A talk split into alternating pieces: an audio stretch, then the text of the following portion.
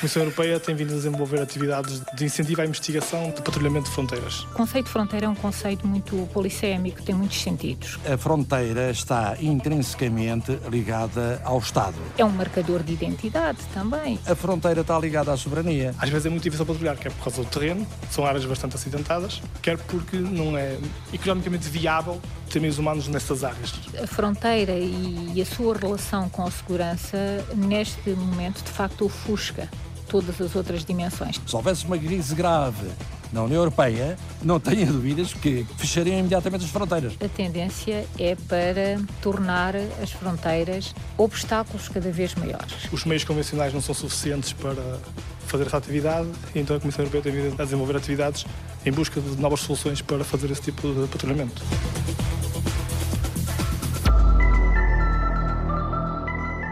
Nós temos uma noção de fronteira sempre que é um sítio por onde se passa de um lado para o outro, onde há uma mudança, em princípio, política, económica e, e cultural de, de um povo diferente, mas passa-se seja com documento específico Uhum. ou não, passa-se, seja mais formal ou menos formal. Aqui estamos a falar de fronteiras muitas vezes onde se chega e se é recambiado, digamos assim. É. Se volta para trás. Não se passa. Não se passa, alguns não passam, de facto. Maria de Fátima Amante, antropóloga de fronteiras. Falando mais do contexto europeu, que é aquele também que me tem interessado mais, a União Europeia, eh, como espaço de liberdade, como espaço de segurança e como espaço de, enfim, de justiça, que é o que emerge a partir de 1999, um conceito muito importante, esta Europa é um espaço de liberdade eh, para os europeus, sobretudo para os europeus e para nós é muito cómodo, de facto, circulamos com o nosso documento de identificação sem problemas, chegamos aqui ao aeroporto de Lisboa, passamos rapidamente eh, e outras pessoas têm que aguardar. É para nós, europeus, mas não é um espaço de liberdade para outros cidadãos que têm origens nacionais diferentes. Alguns passam facilmente e há outros que são retidos e que hum, tem que ser a sua situação investigada e isso tem tudo que ver com esta ideia de segurança, com esta ideia de que há uma ameaça ou pode haver uma ameaça e é por isso que se justifica ou se tem justificado um investimento tão grande na tecnologia de controle de fronteira. Os robôs, no fundo, quando nós desenvolvemos robôs ou desenvolvemos conceitos para robôs, estamos a tentar sempre resolver problemas. No Centro de Robótica e Sistemas Autónomos do Inesctec, no Porto, Hugo Silva resolve problemas com tecnologia. O desenvolvimento de robótica tem sempre a tendência de ou fazer tarefas em que os humanos não são eficientes a fazê-lo, ou que não querem fazê-lo, não são capazes de as fazer e precisam que alguém as faça. Portanto, a ideia da robótica é sempre tentar ajudar a resolver um problema. Do balcão metálico que circunda o pavilhão do Inesctec, avistam-se todo o tipo de geringonças metálicas, com tripas elétricas à mostra. E robôs alados prometem descolar a qualquer momento. O que nós tentamos fazer é desenvolver conhecimento e capacidades que neste momento não existem e que, no fundo, vão ajudar a atividade humana. Que problemas anda o engenheiro eletrónico de computadores a resolver? A Comissão Europeia tem vindo a desenvolver atividades de incentivo à investigação de patrulhamento de fronteiras. Porquê? O patrulhamento hoje em dia, feito por meios humanos, é um patrulhamento áreas em que é preciso ter pessoas lá 24 horas, mas eh, essas não são as áreas onde existe atividade ilegal. A atividade ilegal existe onde os, os infratores sabem que não existe patrulhamento. Nesse tipo de áreas, às vezes é muito difícil patrulhar, quer por causa do terreno, são áreas bastante acidentadas, quer também porque não é economicamente viável ter meios humanos nessas áreas. Então é preciso desenvolver sistemas, neste caso sistemas não tripulados, para fazer esse tipo de atividades. Aeronaves não tripuladas, drones, a patrulhar fronteiras. O projeto Sunny foi financiado pela Comissão Europeia em 10 milhões de euros. Mais 4 milhões distribuídos pelas 14 empresas e centros de investigação de 8 países. É um sistema que recorre a aeronaves não tripuladas para o patrulhamento de fronteiras marítimas, utilizando sistemas de sensores inteligentes. As aeronaves transportam diferentes tipos de sensores que providenciam capacidades diferentes que permite fazer o patrulhamento. A inteligência incorporada nos sensores que os drones levam a bordo é uma das inovações do Sunny. Na prática, o que é que acontece, Hugo? A maior parte dos sistemas convencionais que nós vemos, muitas vezes na televisão, até quando no- nos incêndios, nós vemos é uma câmara que está a filmar essa atividade. E essa informação está a ser transmitida um centro de controle em tempo real.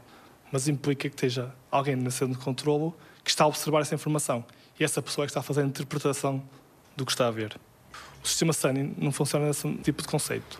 O sistema Sunny funciona de maneira em que o próprio processamento a bordo da aeronave interpreta a informação dos sensores e ele próprio que indica se existe ou não um incidente. E apenas só quando existe um incidente é que essa informação é transmitida para o centro de comando e controle, de forma a tornar o sistema mais autónomo e independente do humano. Os drones detectam, identificam e classificam sozinhos as ameaças durante o patrulhamento das fronteiras marítimas ou terrestres. Eles decidem quando é que os humanos devem ser avisados de um perigo, enviando a informação selecionada para um centro de comando. É o sistema de sensores inteligentes desenvolvido pela equipa do Inesctec. E onde é que é mais difícil patrulhar as fronteiras externas da União Europeia? Geralmente em áreas mais ligadas a, a leste, ao Médio Oriente, e também a fronteira da Rússia, no Mar do Norte, também é uma área problemática. Eu aprendi um conceito clássico de fronteira. Maria de Fátima Amante é investigadora em Antropologia das Fronteiras da Universidade de Lisboa. O conceito de fronteira é um conceito muito polissémico, tem muitos sentidos. Normalmente, eh, nós pensamos a fronteira como um limite como um marcador de inclusão e de exclusão.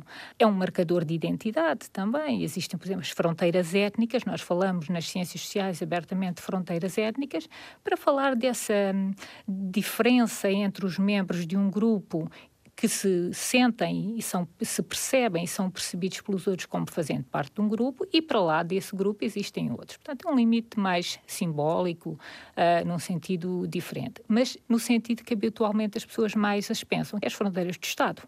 As fronteiras políticas, e sobre as quais eu tinha aprendido, é uma marca da modernidade, dos Estados-nação, orientou os Estados no sentido em que delimitam o seu território, delimitam a sua soberania e também orientam as pessoas, claro. As pessoas também têm uma noção muito presente de fronteira. Estamos habituados a uma certa cartografia mental e, e habituamos-nos a ver o mundo dividido num mapa em espaços físicos e espaços culturais.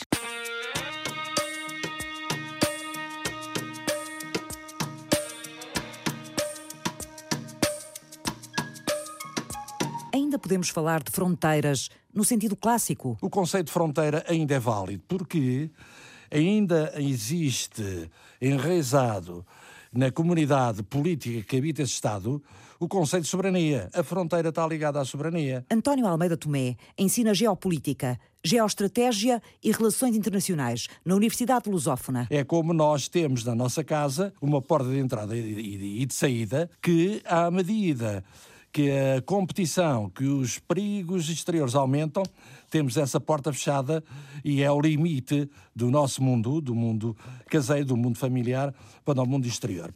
A fronteira pode ser limitada por acidentes geográficos, por exemplo, montanhas, cursos de rios, por aí fora, e há aquela fronteira, por exemplo, no, no deserto, que não tem limites nenhums, não há nenhum rio a correr, não há um monte de referência ou uma montanha, e que é traçada, de certo modo, a régua e esquadro. Se for a Angola, na parte leste, tem cerca de 1.500 quilómetros de fronteira na, na, parte leste de Angola, confina com a Zâmbia e com o Botswana, que é uma linha reta traçada a régua e esquadro. Em Portugal, Portugal conseguiu, de certo modo, construir fronteiras naturais que passam ou por cima dos montes, pelas comunhadas, ou pelos rios ou seus afluentes. A parte traçada é mínima das fronteiras do nosso país. Portanto, a natureza deu jeito. Por isso é que nós exato, temos um exato. país tão recurtadinho pois, como é... temos e com tanto pormenor. E é também é normal nós, é, é interessante isto e muitas vezes não, não pensamos sobre isso, mas nós orgulhamos-nos dessa questão de termos umas fronteiras muito antigas e muito exato, estáveis, não é? Exato, sim, senhor. Mas as fronteiras são praticamente tão antigas quanto nós e são anteriores, ou o seu conceito existe anteriormente aos Estados modernos como nós os conhecemos hoje. Já havia fronteiras eh, em civilizações antigas, como Exato. o Império Romano, não é? Tinha, tinha fronteiras, tinha o Danúbio, por exemplo. E o Reno, e o Reno, e o Reno, e o Reno. Era, era, uma grande fronteira. E tinha a muralha de Adriano também, tinha, ou seja, tinha fronteiras senhora, construídas como nós as conhecemos hoje, muros. Lá está a tal fronteira artificial, não é regra esquadra, mas é quase. Era preciso segurar os bárbaros, que nessa altura eram os escoceses, não é? Do norte, porque eles faziam frequentes sortidas a sul. Então construiu-se aquela grande muralha, que aliás tem uma contraparte muito maior ainda, maior significado, que é a grande muralha da China, também com o mesmo propósito, e impedir que as hordas, cavaleiros bárbaros, eram exércitos bárbaros, eh, viviam da razia e da conquista, penetrassem na própria China. Por isso é que temos a muralha da China. Exatamente. Fronteiras Não... artificiais muito antigas. Exato, porque a própria comunidade e as próprias elites governativas querem realmente vincar aqui para cá, Manuel.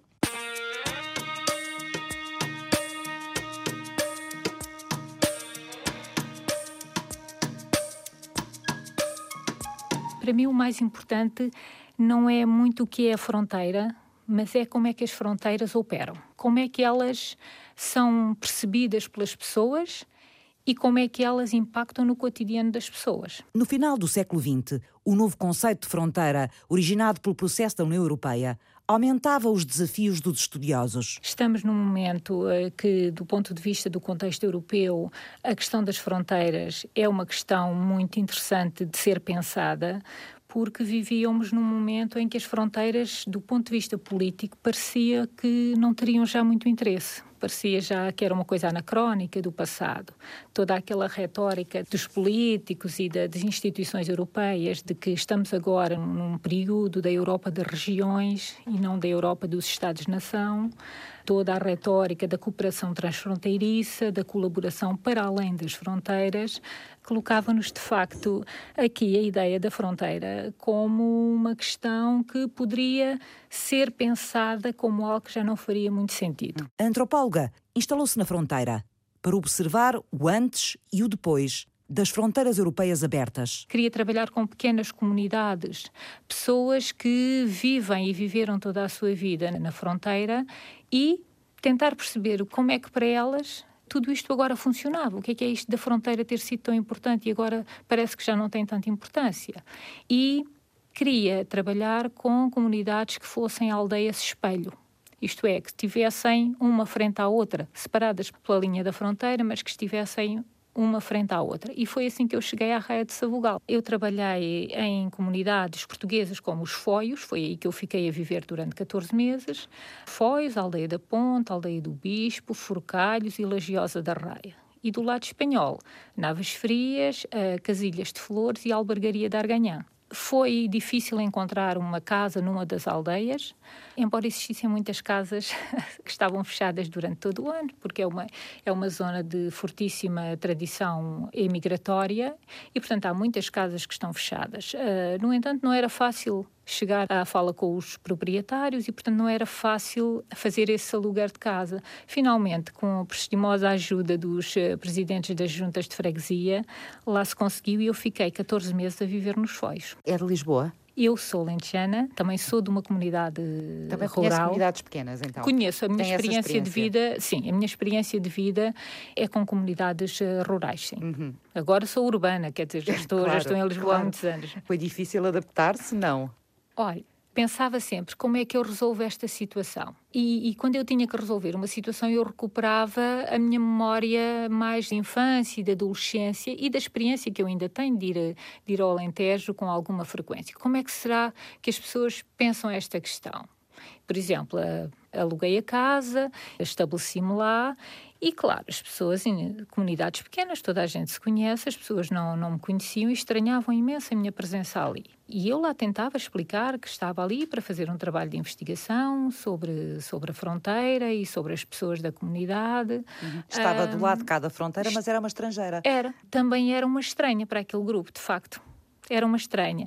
Ali, a categoria identitária que pesava mais que fazia a diferença entre mim e as pessoas da comunidade era o facto de me pensarem como urbana, era um bocadinho essa dimensão de, de ser uh, da cidade e depois era também as pessoas percebiam uma diferença de, de habilitações. Por exemplo quando eu pedia para fazer uma, uma entrevista dizia oh, gostava de conversar com a senhora ou com o senhor sobre este assunto as pessoas diziam, ah, mas como é que eu falo com a senhora? O que é que eu posso dizer à senhora se, olha, vive sempre aqui na aldeia, só tenho a quarta classe? Eu não sei nada, a senhora já não sabe sei tudo. nada, a senhora sabe já, eu. exato, a senhora já tá, a senhora vem da, é professora na universidade. Fronteira não é só à superfície, fronteira marítima e fronteira terrestre. E já agora, essas fronteiras, consoante o seu tipo, fronteiras aéreas, fronteiras marítimas, fronteiras uh, terrestres, terrestres uhum. elas têm configurações e identidades diferentes? Não, por exemplo, a segurança do espaço aéreo, a fronteira aérea, coincide com a fronteira. É como se fosse uma, uma parede, uma vedação na vertical até praticamente ao espaço exterior, que representa o prolongamento para o espaço, para a troposfera, que é a camada mais baixa da atmosfera, e para a estratosfera, porque hoje há aviões que voam na estratosfera, e os mísseis intercontinentais deslocam-se ainda acima da estratosfera, essas fronteiras prolongam-se na vertical das fronteiras terrestres ou marítimas. É possível medi-las, claro. É. Senão não seria é. possível estabelecê-las. É. Dou-lhe também outro exemplo. Aqui há uns tempos, ainda a Coreia do Norte ameaçava toda a gente, inclusive os Estados Unidos, não é? Agora são muito amigos. A Coreia do Norte, para impressionar, para coagir, de certo modo, ou para condicionar a ação dos Estados Unidos relativamente ao Japão e à Coreia do Sul, a Coreia do Norte fez uma série de testes mísseis que, se o Japão fosse um, um país conflituoso ou se não tivesse sido travado para qualquer ação de interseção pelos Estados Unidos, o Japão considerava um ato de guerra o lançamento desses mísseis, que seriam supostamente só para voos de testes, que atravessam o espaço aéreo do Japão, disparados da Coreia do Norte, e que acabaram por cair a cerca de 200, 300 ou 400 milhas para lá do Japão. De qualquer maneira, antes de caírem, tiveram de atravessar o espaço aéreo japonês. Almeida Tomé, o professor universitário de Geopolítica, é coronel piloto aviador da Força Aérea Portuguesa, especialista de defesa e do sistema NATO.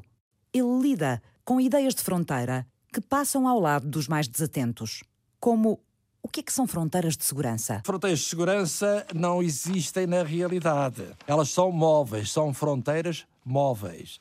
As fronteiras de segurança é quando, a determinada distância, pode não ser na imediata, na imediata fronteira geográfica com outro país, podem estar situadas a 1.500, 2.000, 2.500 km de distância, nós, o Estado, que está aqui, sente que há uma ameaça de outro Estado, que, embora longe, se pode projetar sobre ele sob a forma moderna de mísseis de alcance intermédio ou aviação, e que, portanto, é preciso contrapor uma nossa defesa. Repare que segurança é uma coisa, embora esteja muito entrosada com a defesa, mas a segurança antiga dizia respeito à, à inviolabilidade das fronteiras e à segurança interna de um Estado. Agora, a defesa diz respeito à projeção de contraforça contra ameaças que se perfilam no exterior, que pode ser imediato ou pode ser a vários milhares de quilómetros de distância. Eu dou um exemplo muito claro e muito prático. O caso do Irão relativamente a Israel. Uhum. Repara que entre o Irão, que já ameaçou várias vezes destruir Israel, e Israel estão dois Estados. São cerca de 1.800 quilómetros à volta disso. Está a Jordânia e está o Iraque. Fronteiras de segurança, desenhadas pelos atuais conceitos e estratégias de defesa. E para desenvolver sistemas de robôs, capazes de responder aos desafios lançados pela travessia ilegal de fronteiras. O engenheiro do Inesctec, Hugo Silva, também teve de apreender as normas de funcionamento das fronteiras e a sua linguagem tecnológica própria. Todos os estándares que é preciso perceber, dos estándares em termos de comunicações, como é que os sistemas estão ligados a, aos sistemas existentes, como é que os protocolos de comunicação dos sistemas têm que ser uh, efetuados e desenvolvidos para se poder interligar já sistemas já existentes. Há toda uma panóplia de, de, conceitos que é preciso dominar para se poder montar um sistema como o SANI. O projeto europeu SANI desenvolveu sensores inteligentes que navegam a bordo de drones para vigiar fronteiras. Mas há outra novidade: os drones funcionam em esquadra. Como é que as aeronaves cooperam entre si? Pois. Como é que elas cooperam? Existe uma aeronave que é utilizada para patrulhamento de grandes áreas. Essa aeronave está a detectar quando é que há incidentes. Utiliza um radar para detectar essas anomalias. A partir do momento em que essa aeronave detecta uma anomalia, é enviada uma informação para a Terra e de Terra eh, sai uma ordem de comando para as outras aeronaves irem inspecionar qual foi a anomalia que outra aeronave detectou. Quer dizer que há uma, digamos assim, que funciona como a que está a fazer o trabalho de patrulha não é? ou de patrulhamento, e no caso de eh, haver necessidade, as outras são chamadas a atuar, mas são chamadas a atuar já perante uma decisão de terra ou de humana. Perante uma decisão de humana, sim o controlador valida a informação que veio do outra aeronave e que é necessário inspecionar. E qual é o grau de inteligência destes drones, vigilantes de fronteiras? Pelo menos a inteligência de conseguir perceber se aquela informação vai ser útil ou não. No fim da cadeia de processamento é sempre o humano que toma a decisão, mas as aeronaves já conseguem dissecar se essa informação vai ser útil para o humano ou não. Para ter um humano 24 ou 24 horas a ter que olhar para o monitor a ver uma câmara de vídeo.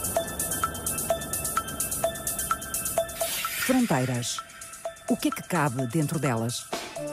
Como são interpretadas? pelas pessoas, pela política, pela defesa, pela antropologia, pela tecnologia. Como é que elas evoluíram? Que novos conceitos integram? De que forma ainda servem as civilizações? E que desafios representam? As perguntas regressam ao ponto de partida, na segunda parte. Até já.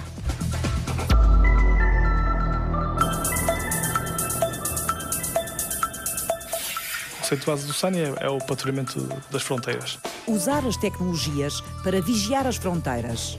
Onde? Onde meios humanos não é a melhor forma de o fazer, ou é difícil por motivos logísticos, ou é impossível por motivos financeiros, mas são locais que são precisos haver patrulha. Portugal é um dos oito países europeus que desenvolveram o projeto SUNY, financiado pela Comissão Europeia. Um sistema inteligente de sensores a bordo de drones para inspecionar as fronteiras. Existem muitos locais desse na Europa, principalmente no leste, na fronteira mais ao Médio Oriente e também nas fronteiras a norte, que são locais acidentados em que existem muitas atividades ilegais, quer seja tráfico de droga, migrantes, que são casos políticos bastante difíceis, mas que é preciso endereçar.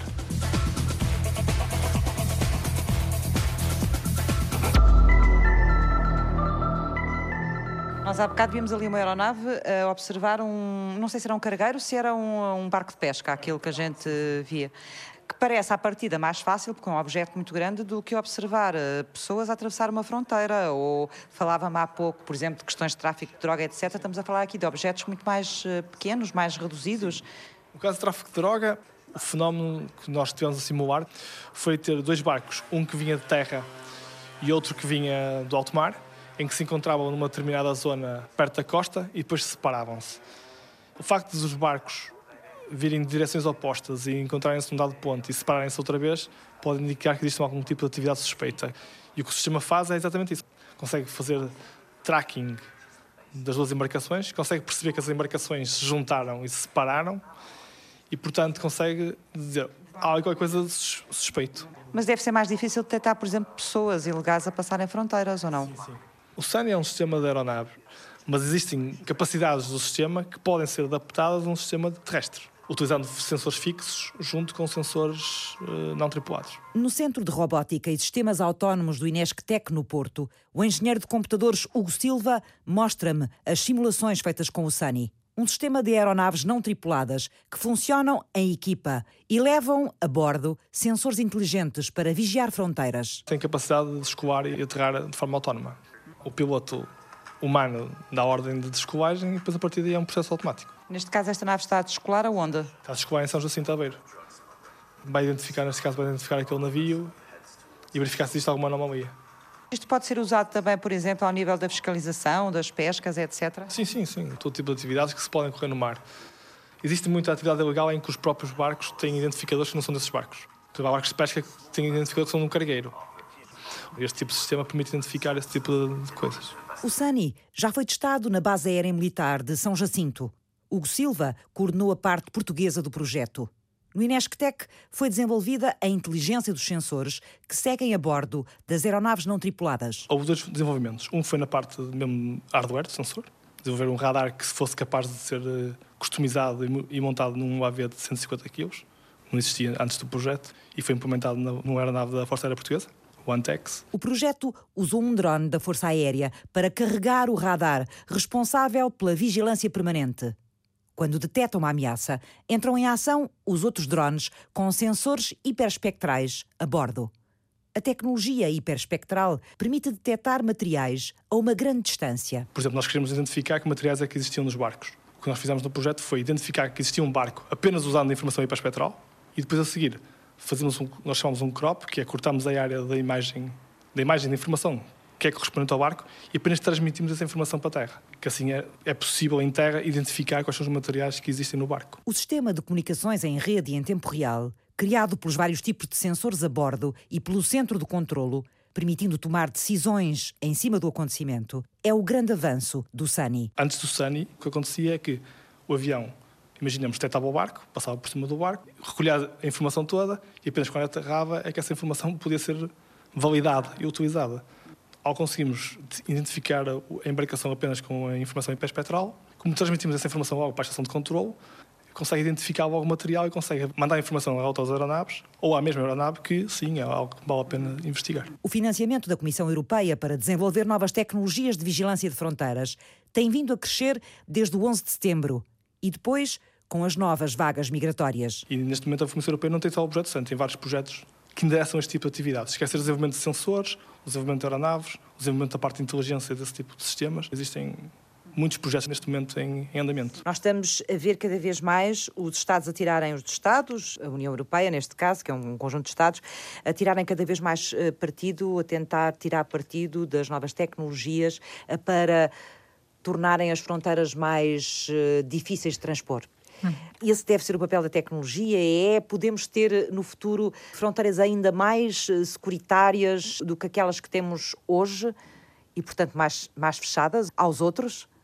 Olha, eu uh, pessoalmente e pela leitura que eu faço da forma como as coisas têm estado a, a evoluir nesta, nesta matéria, eu acho que a tendência é para tornar as fronteiras obstáculos cada vez maiores. Maria de Fátima Amante, especialista em antropologia das fronteiras da Universidade de Lisboa. Mas de uma forma seletiva. Eu acho que há aqui uma ideia de a fronteira tende a tornar-se, sobretudo, um mecanismo de seleção. Os avanços tecnológicos nessa matéria são, são muitos, até porque tem havido financiamento, porque há muito interesse, há muito interesse por parte da União Europeia de que de facto se faça esse controle de uma forma muito, muito segura porque a questão da militarização das fronteiras, a, a, questão de encontrar formas de exercer um controle maior sobre elas, tem muito que ver com a necessidade que os Estados também sentem de dar resposta a uma certa ansiedade por parte das instituições e das pessoas também. Não se pode falar dos migrantes e destas pessoas que estão a tentar chegar à Europa como uma massa homogénea são pessoas com características muito diferentes, com aspirações muito, muito desiguais também.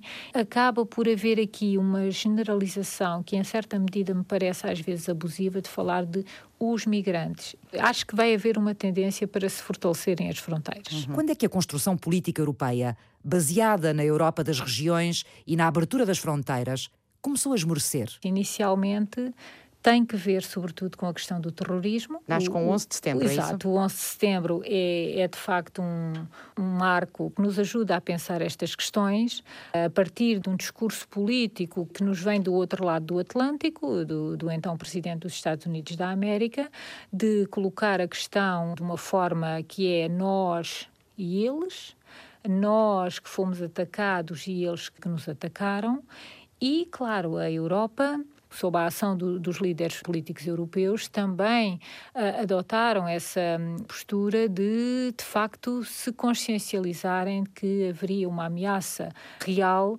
que pairava sobre o chamado mundo ocidental. E essa oposição entre o mundo ocidental e os outros acabou por eh, reorientar eh, os estudos de fronteira relativamente ao objeto, não tanto talvez as fronteiras internas, mas mais as fronteiras externas, no caso da União Europeia, porque também foi aí que politicamente elas começaram a, elas começaram a ser reforçadas. Não é? E, e, baixou-se a guarda entre as fronteiras dos países europeus, Exato. E, mas subiu-se a guarda claro. ao nível de todo o espaço europeu. Todo o espaço europeu, porque para lá desse, desse, dessa fronteira externa estão os outros, aqueles que suscitam medo as pessoas eh, que estão para lá de, deste espaço acabam por se tornar um bocadinho objetos de suspeição. A partir deste momento, começa a pensar sob este ponto de vista de quem é que nós somos e quem são os outros e como é que esses outros podem ser pensados também como uma ameaça. Uhum. Então, as fronteiras do século XXI são fronteiras onde a questão securitária uh, cresce, é mais forte. É mais forte. É mais sim, é dominante em termos facto, do que é a fronteira. É. A questão da segurança agora é uma questão que é prioritária. Se houvesse uma crise grave na União Europeia, eu já fui daqui a Berlim de carro e já vim sem ninguém parar, não tenha dúvidas que na crise pré-guerra fechariam imediatamente as fronteiras. Almeida Tomé, professor de Geopolítica, Geoestratégia e Relações Internacionais da Universidade Lusófona. Após a Segunda Guerra Mundial, a Europa Ocidental teve necessidade de criar organizações eu não lhes, não lhes direi supranacionais, mas são quais? São organizações internacionais nos quais os Estados europeus se inseriram para juntos defenderem a fronteira do leste para cá. A fronteira do chamado mundo livre, das democracias. Portanto, os Estados entraram na União Europeia porque sozinhos já não conseguiam manter a segurança nas suas fronteiras. Esta é a realidade. Então inseriram-se num espaço maior em que o espaço de defesa passou a ser de todos sob uma fronteira comum ao grande espaço onde se inseriram. As fronteiras externas da União Europeia. Repara, essa é uma responsabilidade de Portugal. Nós somos um país periférico, a Europa, e, portanto, passa por nós a fronteira aérea e a fronteira marítima. As pessoas muitas vezes não pensam nisto. E nós aí temos responsabilidades como fronteira exterior da União Europeia. Exatamente, exatamente. É nosso dever garantir esta defesa. O especialista em ciências militares, ex-piloto da Força Aérea, identifica três grandes ameaças fermentadas na globalização. Ameaças que fizeram repensar as fronteiras. Criminalidade organizada, narcotráfico transnacional, chama-se transnacional, não tem fronteiras, e o terrorismo, tipo Al-Qaeda, tipo Daesh, o que for, transnacional. São as três. E as novas vagas migratórias para a Europa? Que pressões e que desafios colocam às fronteiras? A migração é um problema que eu, enfim, vejo mais vezes aflito para abordar. Porquê? Porque não quer ser anti-imigração. Repare que, na sequência daquilo que eu disse, o terrorismo transnacional, em associação com as outras duas tipos de criminalidade, narcotráfico e a criminalidade organizada transnacional, atuam em conjunto, não tenham dúvidas, atuam em conjunto. E agora aqui é que é o ponto delicado que eu vou dizer, depois aceita ou não aceita. Repare que uma coisa são migrações espontâneas, países que, estão, que, estão, sofrem golpes de Estado, que têm terrorismo lá dentro, que têm. ninguém se entende, é muito natural, e, e esse é um tipo de migração que os países europeus terão que aceitar. Mas como distinguir dos outros tipos de imigração que são conduzidas, que são fomentadas. Por exemplo, essas últimas migrações através da Síria, Líbano, Turquia, via Roménia, Bulgária, Roménia, Bulgária e Hungria, e agora mais para cá, via mar Mediterrâneo, desde a Grécia até à Espanha, essas migrações são estranhas porque as pessoas vêm até do Afeganistão. Repare que o Afeganistão é um ninho de terroristas. Nem todos são. Também é um ninho do, do narcotráfico. O Afeganistão é grande exportador, é o maior exportador, talvez, de, do ópio. E, portanto, alguém canaliza essas vulnerabilidades e fomenta o caos para desencadear migrações. O grande problema é que é muito difícil distinguir uma coisa da outra.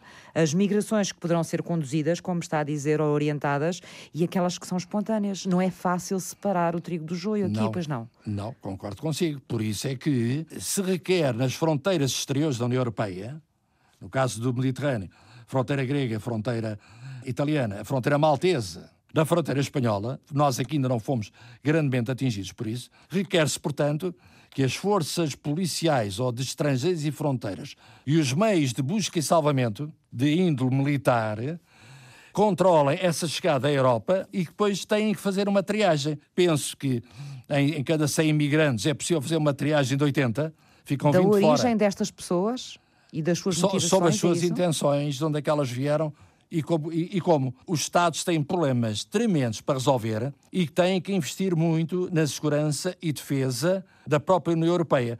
Porque isto vai continuar, é difícil escrutinar tudo o que se passa e alguém passa, sobretudo os terroristas, alguns passam pelas malhas do escrutínio. As fronteiras do Estado português, nós estamos habituados naturalmente a pensá-las como estando localizadas uh, na periferia do Estado.